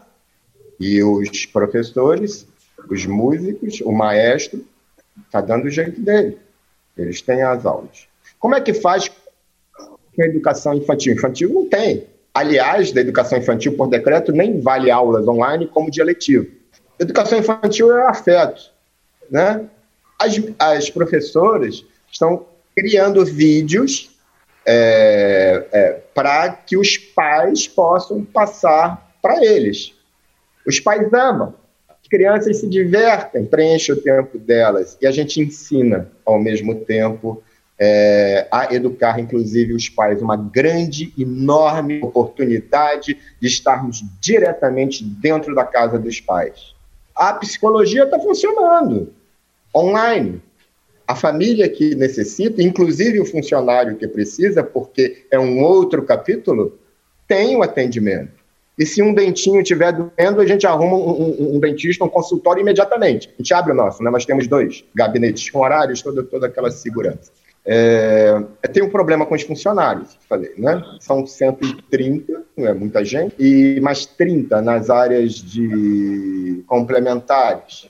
É, como é que faz? A gente teve que ter uma, é, utilizar a medida provisória, tiveram algumas reduções em vários níveis, em vários setores. É, pedimos empréstimo dentro das iniciativas do governo para co cobrir folha de, de pagamento. Isso acabou formando um fluxo de caixa para a gente, para segurar a volta às aulas. A volta às aulas eu não sei nem se dá tempo, porque a gente está fazendo live atrás de live para entender os protocolos, como é que faz com a escola, em cada segmento da escola, porque as escolas brasileiras, não é o solar, a gente é um exemplo, não foram construídas para escola, tirando os CIEs. Elas são casinhas, né? Então tem, imagina, 20 alunos lá, pequenininhos, né? Como é que faz? Na educação infantil a gente pode dividir o turno, mas e o outro, o Fundamental 2 e médio? É, a volta às aulas é um processo. Agora, as pessoas, o doutora Rosa, muito Pedro colocaram, como se aproximaram. A gente só tem que agradecer as pessoas. Uh, dizem, é um mito, que o brasileiro não tem o hábito de doar. Isso não é verdade. Ele apenas quer doar para quem ele acredita. Ele precisa chegar lá. O brasileiro ama, ele gosta de participar. E a gente está tendo diversos exemplos solidários. A aproximação, né, com a distância, nos aproximou. Eu tenho falado com pessoas que inimagináveis. Algum tempo atrás, os processos melhoraram. Todos os dias, às 10 horas da manhã, nós temos uma reunião online pelo Meet, com 25 funcionários, toda a administração. A gente eh, trabalha todo mundo junto, sabe? Então, tem um volume que a gente teve na, na comunicação é, é, fora do comum, porque as pessoas trabalham juntos. Então, tem o cara da manutenção, tá junto com o cara do financeiro, sabe? Com a a pessoa do voluntariado, do outro que vê documentação, está todo mundo junto todos os dias, desde o dia 16, de 10 às 12 horas, no mínimo. Eu não, não, não, não falei, mas eu presido uma. Eu sou vice-presidente da Acreperge, uma associação de creches com o município do Rio de Janeiro. São duzentas e poucas é, creches. Como eu falei, há, há algumas receitas nossas despencaram outro lado, a gente começou o programa falando do Lulu Santos. Então, tem um ingresso de recursos também. Também falei da solidariedade das pessoas. Nunca recebemos tantos telefonemas. Os nossos doadores, né, não, não, não, houve redução, ao contrário, houve aumento é, de, de recursos. Existem problemas pontuais, difíceis. Né? Acho que não bastam, né, Guilherme? A gente sabe que que os custos são altíssimos, né? Que a estrutura para matar não, 430 é, é, não basta. alunos mais funcionários não é não são só as é. doações, né? O nosso custo é, é até é, ele é barato, ele é muito enxuto, né? A gente é uma organização privada, uma ONG, é em torno de R$ 1.200 por criança. É, falta um pouquinho aí, né? É um volume para a gente, para o nosso tamanho, bem importante mas existem caminhos. É, esse, esse momento está nos abrindo oportunidades e a gente está buscando essas oportunidades. É complicado, não é fácil, é, faz parte do nosso setor, mas existem caminhos e estradas importantes. E a gente tem que trilhar e tem que aproveitar elas. O, Guilherme, vou te segurar um pouquinho, porque eu quero explorar você também um pouquinho daqui a pouco sobre o Enem, né? Porque a gente está aí com esse desafio também. Como eu falei, é, 2020 não pode ser um ano, ou não sei se não pode, ou se vai ser um ano que vai ter que ser é, colocado um xizinho no calendário. Porque muitas situações a gente sabe que já se vão aí quase quatro meses. E, e não dá para para retomar tão rapidamente. Então, eu queria saber um pouquinho já já de você sobre essa questão do Enem. Então, aqui com Guilherme Maltaroli, do Solar Menino de Luz. É, vamos de novo lá para a Espanha, conversar com o Leandro é, Discreto, falar um pouquinho dessa. E aí, Leandro, a gente sabe de tudo isso que você já falou, dos teus problemas, e aqui também da sua família, né? essa sua relação também aqui com o Brasil. Mas e futuro? Como é que você vê aí essa questão do futuro? Já, já estão sinalizando para você alguma coisa relacionada à, à, à volta, às Olimpíadas? Como é que é treinamentos? Como é que está é tá essa situação? Então, assim, hoje a questão do esporte, né, que é a Olimpíada, que o pré-olímpico, né, é a, é a, competição mais importante agora que a gente está aguardando, né, a seleção brasileira está é, preocupada com isso, né, então assim esperando o mais rápido possível tudo isso se normalizar para a gente voltar a retomar os treinamentos visando essa competição que é a mais importante. Mas a partir disso também é muita coisa está acontecendo. Eu, eu vi é, a, a, senhora Rosa falar, o Pedro Monteiro também, o Guilherme. E uma coisa muito interessante que, que a senhora Rosa falou que eu acho que é, que é bem legal, né? Que ela falou sobre a questão do, do de que maneira a gente está vivendo, né? De que, que ambiente que a gente está criando é, que proporciona, por exemplo, uma, uma enfermidade como essa. Eu acho que eu acho que tem um pouco a ver, sim, eu também acredito nisso, que a gente está destruindo, sabe, no, nosso dia a dia, o nosso planeta de uma, de uma forma geral. Acho que está é, tá se gerando é, um sentimento, uma energia que está prejudicando a gente. Eu acho que a proliferação dessa doença, o fato de ter alcançado o mundo todo, eu acho que é, é prova realmente que a gente, de repente, está caminhando numa direção é, preocupante, né? E, e vai ser uma maneira boa de a gente refletir sobre isso e se caminhar em outra direção porque está proporcionando coisas como essa, né? Essa enfermidade que causa esse mal tão grande, né? E outra coisa também que o que o, o Pedro Monteiro falou que eu também achei bastante interessante é com relação aos jovens, né? Que a gente é, essa, essa, esse, esse momento de pandemia, toda essa questão da solidariedade é, fluindo nas redes sociais, está transformando o jovem, né, que estava crescendo num cenário muito capitalista, né, naquela coisa do do, do só o dinheiro, só o conquistar, só o crescer, e parou um momento para pensar que, sabe, não sou só eu, somos pessoas, vivemos em situações diferentes. Uma doença, a mesma doença está afetando de diversas maneiras pessoas de modos diferentes, quer dizer, trouxe uma sensibilidade para uma geração que estava crescendo muito acelerada, né, no mundo do, do, dos negócios, no mundo do dinheiro, do, do crescer, do conquistar, do ser bem sucedido. Então, assim, é, trouxe esse lado bom, né? essa freada que eu acho que era importante. A gente estava caminhando é, para um cenário um pouco egoísta, eu acho, sabe? Eu acho que a gente, por, por esse lado, trouxe um, um, um, momento de reflexão que era importante, que era necessário. E eu acho que a gente está sabendo aproveitar bem isso. E assim, esse, esse momento de pandemia me trouxe uma oportunidade que eu não tinha nem consciência, né? Não tinha nem noção do quanto a minha carreira como jogador profissional de uma modalidade que se tornou olímpica, pudesse realmente alcançar tantas pessoas, né? Então, assim, eu tive a oportunidade de, de, de me aproximar de muitas pessoas que estavam desenvolvendo trabalhos sociais, trabalhos, trabalhos voluntários, né, nessa pandemia. Inclusive, uma amiga minha, ela, ela se propôs, né, no momento de crise, em criar um projeto é, com fins de, de ajudar pessoas que moravam na rua, ela fazia quentinha, ela já trabalhava com isso, e, e se viu numa situação é, de, de, de, problema e assim ela não pensou no problema dela, ela simplesmente achou o trabalho dela uma maneira de ajudar a resolver o problema de outras pessoas. Então assim, isso é muito forte, sabe? Isso mexe muito com a gente.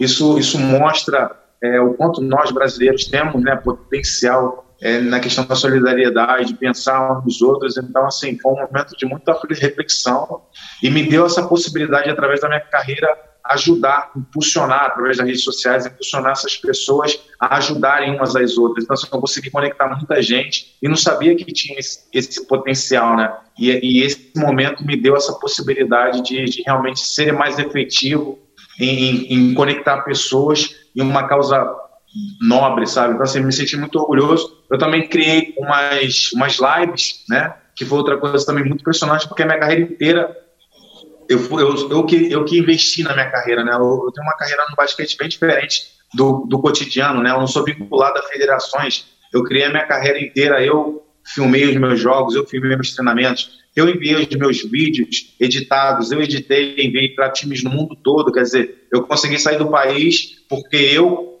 criei vídeos, eu gravei meus jogos e eu comecei a mandar, traduzindo no tradutor, enfim, criei recursos para poder chegar aonde eu cheguei. Então, assim, é, através disso, eu consegui chegar hoje na seleção brasileira e tive contato através de lives que eu comecei a fazer com jogadores como, por exemplo, é, o Rogério, sabe, que foi um cara muito bem sucedido, o Bento também, que foi outro jogador também, consegui falar com o Scott Machado, um jogador que jogou na NBA, então, assim, o, o Jefferson Sobral também, que jogou na NBA. Então, assim, eu tive um acesso a pessoas que eu jamais é, sabia que, que eu teria, sabe, esse contato direto. Isso é, foi muito bom para o esporte, para o 3x3, que é uma modalidade que está crescendo muito no Brasil, mas que ainda precisa de muita visibilidade e apoio. E eu procurei, através das redes sociais, divulgar essa modalidade para que outras pessoas conhecessem. Então, assim, tudo isso foi na pandemia e tudo isso deu essa possibilidade de a gente criar maneiras, né,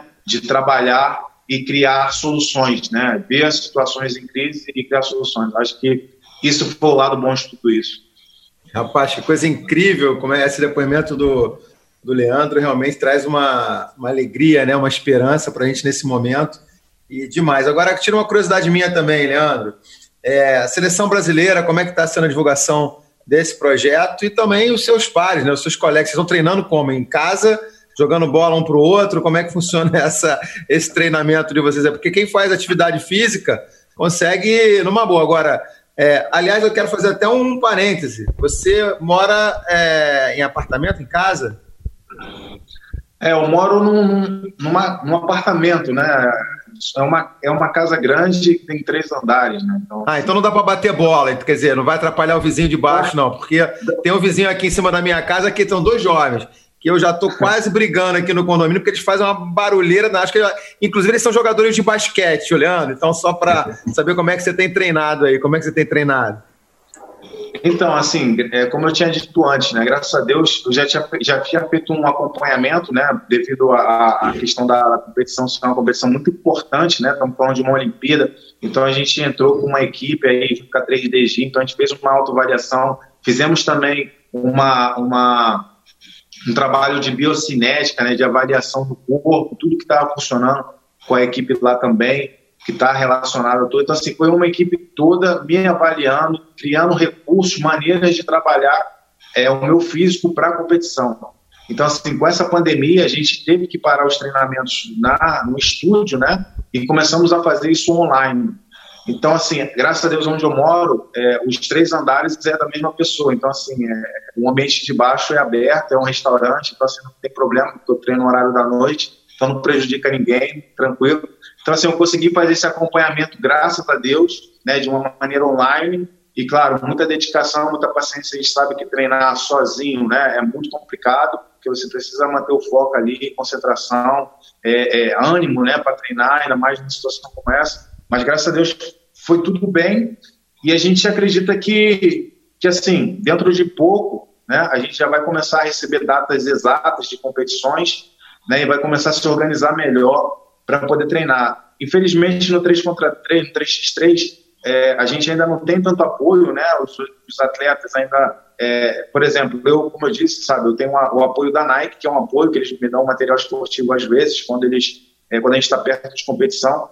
Mas assim, a gente precisa encontrar recursos, por exemplo, nesse momento de pandemia, a gente depende. Eu, eu, eu tenho um contrato, né? Eu tinha um contrato, eu assinei um contrato com o Japão, com a Liga do Japão profissional, e eu estaria indo esse ano. Então, eu não pude ir por conta do, do coronavírus. Então, quer dizer, a gente precisa estar trabalhando para poder se manter, né? Alimentação, tudo isso. Então, assim, é um pouco complicado por causa disso, mas é, eu acho que a gente vai dando jeito, né? Vai, vai, vai se ajustando aí. E assim que sair as datas, eu continuo treinando, continuo me dedicando para estar no nível, né? No melhor nível possível para representar o meu Brasil. E a gente tenta fazer o que pode aí, com os recursos que a gente pode, graças a Deus a 3DG está me ajudando aí a fazer esse condicionamento. De casa, agora eu já posso sair, então está mais fácil, né, fazer um treinamento fora é, é, de casa, então assim, é um, é um, é um estúdio, né, de, de treinamento, né, e recondicionamento funcional, né, que é a 3DG, eles fazem um acompanhamento, né, é, no estúdio e agora em casa, então eles me deram muito apoio. Hoje eu posso sair, então eu consigo transferir todo o treinamento para o ar livre, então me ajuda muito na questão do treinamento. E o mais importante, eu estou preparado para poder representar o Brasil e a gente vai conseguir trazer essa vaga aí para as Olimpíadas, com certeza. Sim. Agora sim, vamos bater até a palma para isso, porque tenho... essa é a animação do programa de hoje, desse domingo aqui no Razão Social 94 FM, com esses quatro craques batendo papo comigo aqui na 94 FM, no Razão Social, conectando ideias. Razão Social. Razão Social. Aqui o protagonista é você. É você. E o nosso bate-papo hoje aqui no Razão Social, quatro pessoas inspiradoras e eu apresento novamente elas nessa reta final do programa.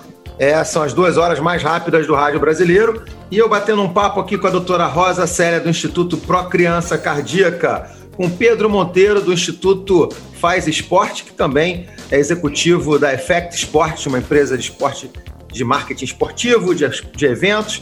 O Leandro de Souza Lima, que é o Leandro Discreto, jogador de basquete, esse é o nome de guerra dele, Leandro Discreto, campeão da modalidade 3x3, modalidade agora olímpica. É. E o Guilherme Maltaroli, cofundador do Solar Meninos de Luz. Então, essa reta final, já já eu vou fazer a pergunta para os nossos convidados sobre a razão social de cada um deles. Depois eles vão divulgar como é que a gente encontra é, as instituições e cada um deles também. Então, para saber, doutora Rosa Célia, só para a gente ir fechando nosso programa, faltou alguma coisa que a senhora queria além de todas as mensagens bonitas, do trabalho bonito que a senhora desenvolve, faltou alguma coisa para a gente falar dentro da, do seu trabalho, doutora Rosa Célia? Eu acho que você saber um pouco mais do, do Procriança, se você quiser saber, entra no nosso site, que é www.procrianca.org.br procrianca.org.br. São 24, quase 24 anos, dona Rosa, doutora Rosa Célia. E é, quero saber o seguinte: a senhora continua a mesma jovem que eu conhecia lá atrás no projeto. Quero saber o segredo, porque o Pedro está aqui com a gente também, estou vendo, a gente está gravando remotamente, está meio acabado. O Pedro já está ficando um, um, É, não vai. Tô falando, doutora Rosa, não vem, não vem querer é, é, aliviar, não. O Pedro está tá ficando acabado. Acho que é o, acho que é o moleque, é, é o pequeno. Como é que é o nome dele, Pedro? Joaquim. Joaquim, pois é. E a doutora Rosa Célia, qual é o segredo, doutora Rosa Célia? Trabalhar com o que gosta, com o que ama também, com a felicidade das crianças? Não, eu acho que você está sendo muito generoso comigo, eu vou te agradecer. Agora, eu acho que uma coisa importante na vida é você não ter empregos, ter responsabilidade. Entendeu? Isso é muito importante.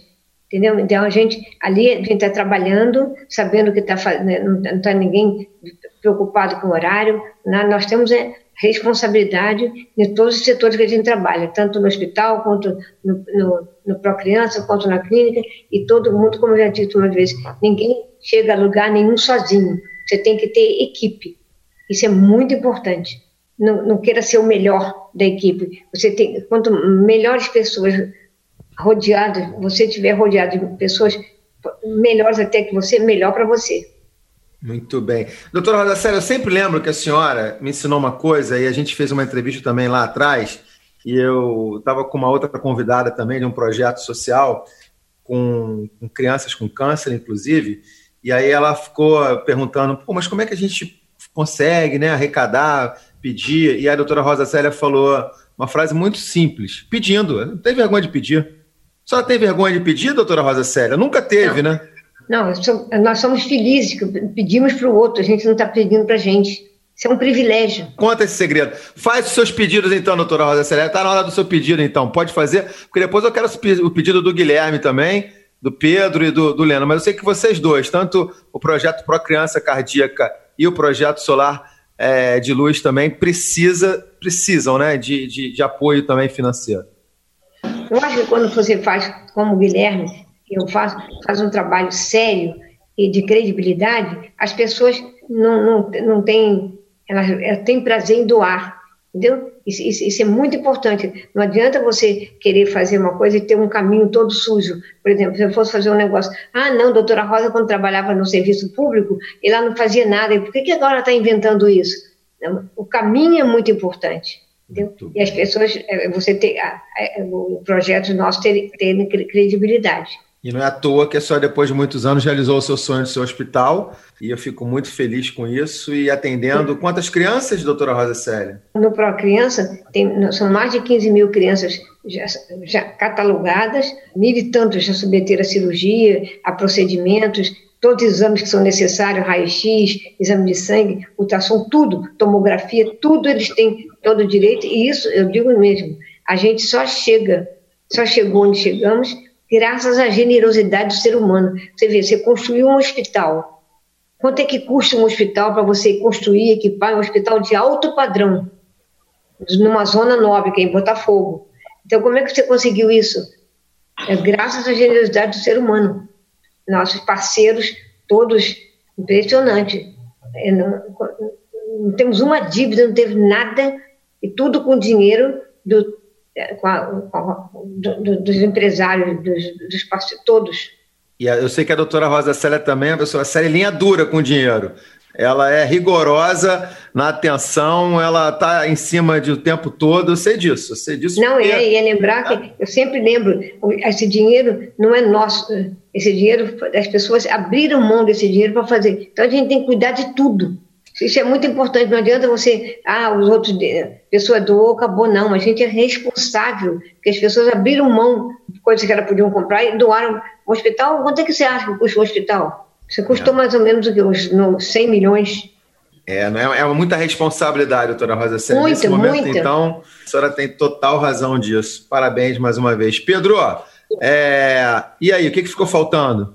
Não, ficou, na verdade, não quero pedir nada para mim, não. É, queria pedir para quem estiver aí vendo, ouvindo, conhecer mais sobre o Pro Criança, sobre o Solar Menino de Luz, sobre né, projetos né, que sócios esportivos aí, que, né, que apoiem jovens, crianças aí de, de comunidades e tudo. Eu, eu, eu sei pouco, na verdade, da história do, do Leandro, eu sei que ele...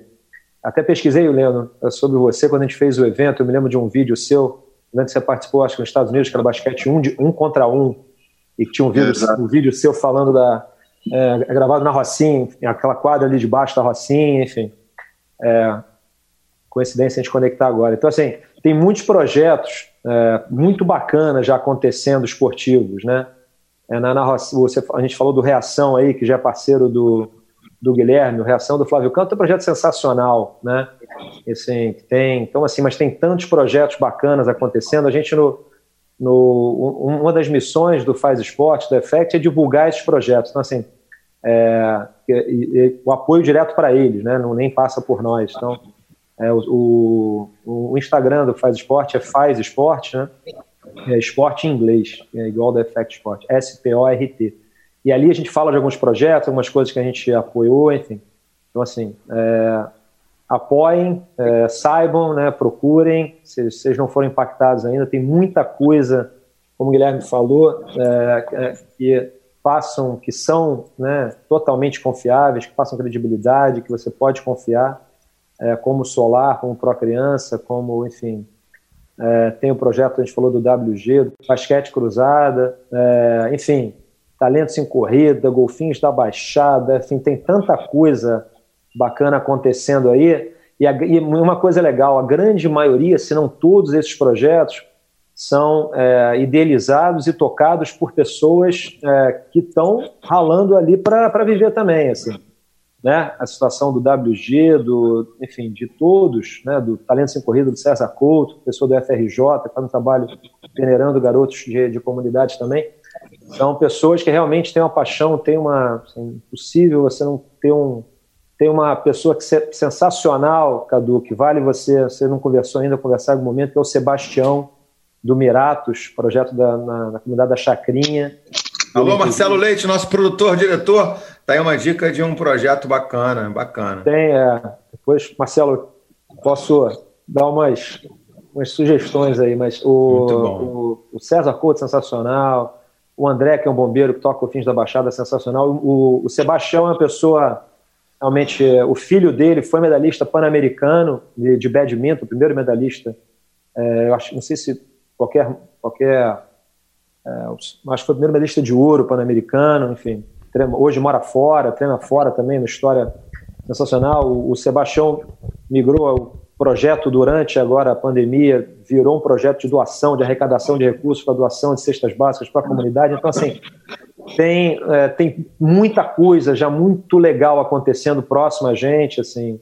É, então, é descobrir mais e, e são pessoas que, na verdade, é, são empreendedoras assim, geniais, né, que só precisam de recursos, né, é, de ajuda, assim, de, então, assim, tenho certeza Boa. que qualquer real investido ali reverbera em muitos e muitos e muitos reais de, de tudo, né, para a gente ter né, pessoas como o Leandro aqui, eu conhecia pouco o Leandro, assim, eu fiquei impressionado com o Leandro, assim, com, com a, como o Leandro é articulado, como ele tem um pensamento claro, assim, essa sensibilidade, então, assim, que a gente possa ajudar a criar centenas de milhares de Leandros aí, né? Exemplos que são exemplos aqui quando se comunicam, são exemplos é, na, na, na, comunidade, são exemplos para a família, então assim que conseguem ajudar. Então, boa. O recado final é esse. E detalhe, Rei Rainha do Mar e outros esportes começando a acontecer provavelmente a partir de setembro, né, Pedro?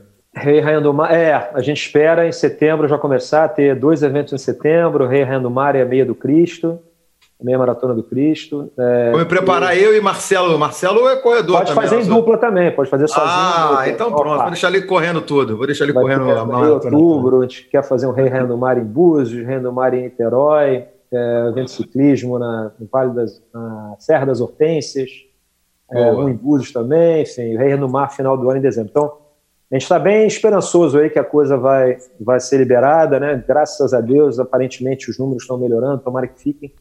A gente vai poder, né? Quem sabe que a galera precisa praticar atividade física, relevância é da vida das pessoas. Boa. Tá certo, Pedro. Já volto com você para a sua razão social. Guilherme Maltaroli, rapidamente, Guilherme, porque o tempo voa né, aqui nesse programa. Mas eu queria que você falasse da questão do Enem, a sua preocupação com o Enem. Vai, Guilherme. A gente está dando aulas online. A gente tem o, o estava preparado para isso. A gente tem, pode dizer, o privilégio de poder oferecer para os nossos alunos hoje a continuidade dos seus estudos, da sua preparação para o Enem. Os nossos alunos são poucos, uma turma de 20, podem fazer o Enem, mesmo que não tivesse sido adiado, Poderiam, mas a gente tem que analisar algumas outras coisas, né? E depois a gente vai para o Brasil. Imagina dentro de uma casa, uma casa de classe média, sala, dois quartos, família de quatro e um cachorrinho. Aí então o garoto, o jovem, vai estudar no seu quarto, ele tenta trancar, mas o cachorrinho vai ficar batendo lá, né? Ah, o pai está online, né, trabalhando, e a mãe também. E eles têm que fazer, têm que se alimentar. Gente tem que arrumar a casa. O jovem tem que sair, ele vai ter que ajudar na, na limpeza. Ele não consegue ver os seus amigos. Ele não pode ver. Ele não tem brinquedos, às vezes, como um bebê, que é outra história, para poder se entreter. Quais são os problemas psicológicos que esse menino pode desenvolver que nem tinha? Um grande aluno, estudioso, que não consegue ter o rendimento que tinha por estar confinado, né? com diversas coisas acontecendo, e não sai daquele ambiente, daquelas quatro. Imagina um jovem nessas quatro paredes.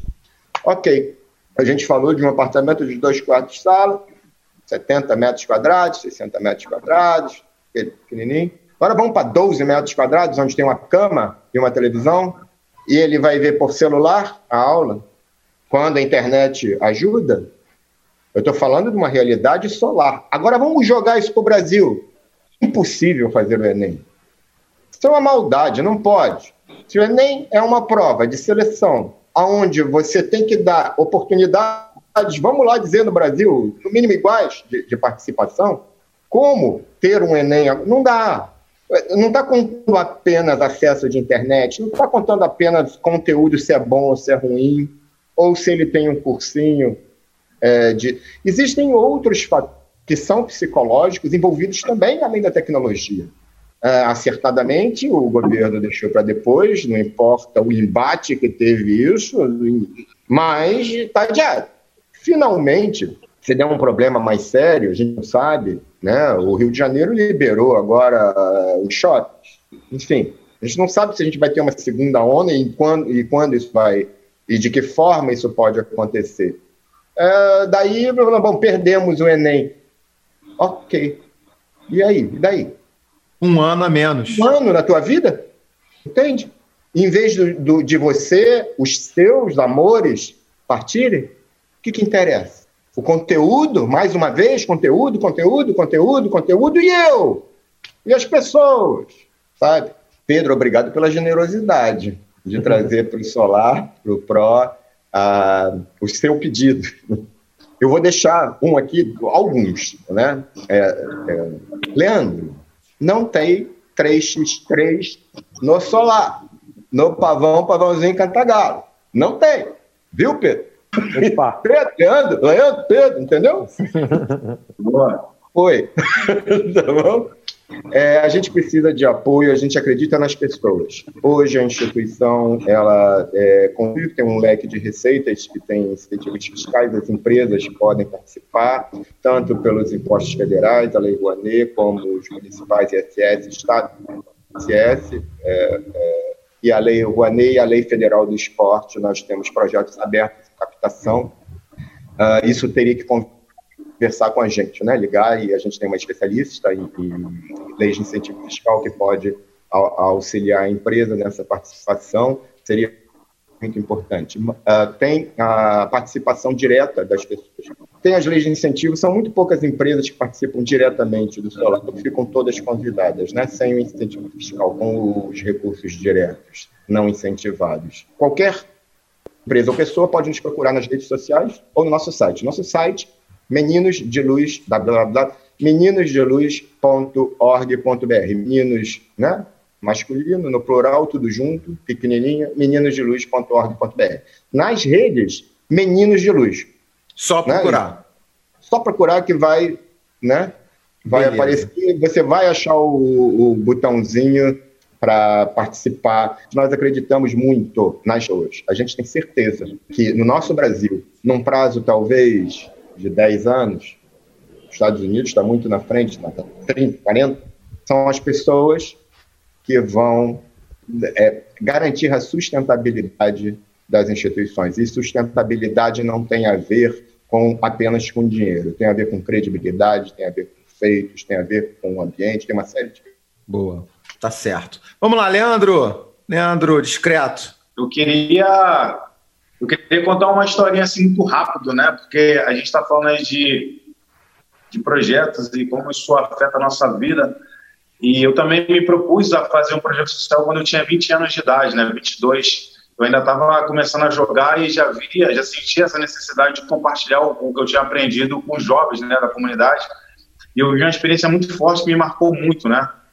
E eu comecei a perceber a responsabilidade que é, é projetos sociais, trabalhar com crianças, ajudar pessoas, é uma responsabilidade muito grande. E, e, essa história se baseia em que eu conheci um jovem, comecei a dar aula, eu trabalhava, estudava, treinava e dava aula para as crianças de graça por 22 anos. E acabou que eu comecei a ter bastante jovens participando daquele projeto. E havia a mãe de um deles, inclusive um deles era bem alto, tinha um bom potencial para o esporte. E acabou que, que eu tive que parar com o projeto porque eu não conseguia atender a todo mundo, né? As minhas necessidades, ao estudo, ao basquete. Eu já estava entrando no Flamengo na época e exigia muito de mim. Então, assim, é, eu tive que parar e essa mãe desse aluno me procurava todos os dias perguntando quando que eu ia voltar para o projeto, né? Quando que eu ia começar as aulas de novo? E eu nunca tinha uma resposta para ela porque eu não conseguia nem cuidar da minha vida, né?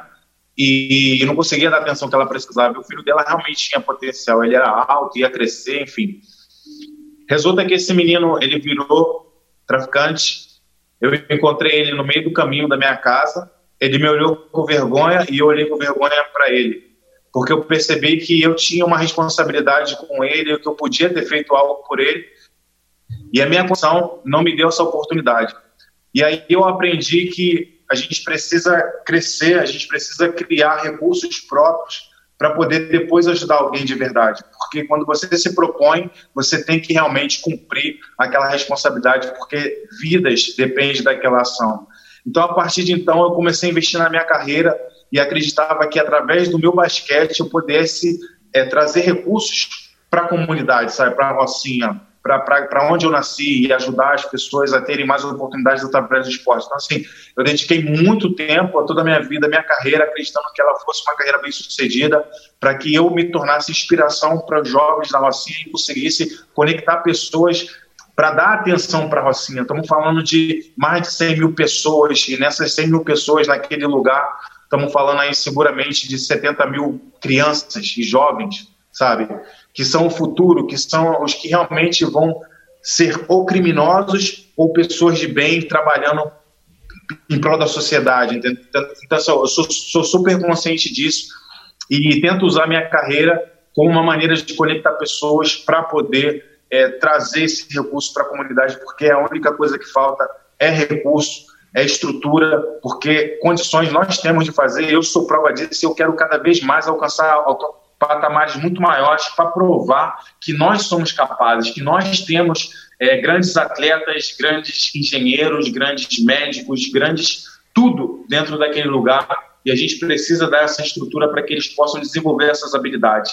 Então, assim, como a gente está falando de pedir, eu queria pedir é, o contato do, do Pedro, da, da Dona Rosa, do Guilherme, se vocês puderem me dar o contato de vocês para ver se a gente consegue de alguma forma conectar pessoas e fazer é um trabalho mútuo. Vocês têm um trabalho muito legal que de repente pode ajudar muita gente na Rocinha. E eu queria poder ter esse contato com vocês, se vocês me, perdi, se me permite a ousadia, mas eu acho que a minha carreira ela vem para o disco, sabe, de conseguir espaços e conseguir passar essa mensagem. Então, assim, tudo que eu conquistar daqui para frente é no intuito de trazer recursos é, para a realidade que eu vivi e poder olhar para trás para todo esse caminho que foi, foi um caminho bem, bem batalhado, e existem muitos buracos e eu pretendo fazer o mínimo, para, ainda que eu tape um buraco, já vai me ajudar. Eu acho que pessoas como vocês podem ajudar muito, sabe?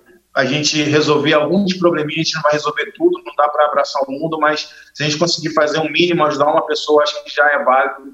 E eu queria muito poder contar com a ajuda de vocês para tentar conectar e criar algum recurso de alguma forma para ajudar outras pessoas também que também precisam lá na Rocinha. Essa é a minha mensagem aí. Leandro, olha só, você fechou o programa tão bem com esse pedido, com essa conexão, eu vou usar pela primeira vez, né? É, é, dizer o seguinte: nem vou precisar pedir a razão social de cada um de vocês. Ela foi colocada ao longo desse programa é, de forma muito transparente, de forma muito bacana.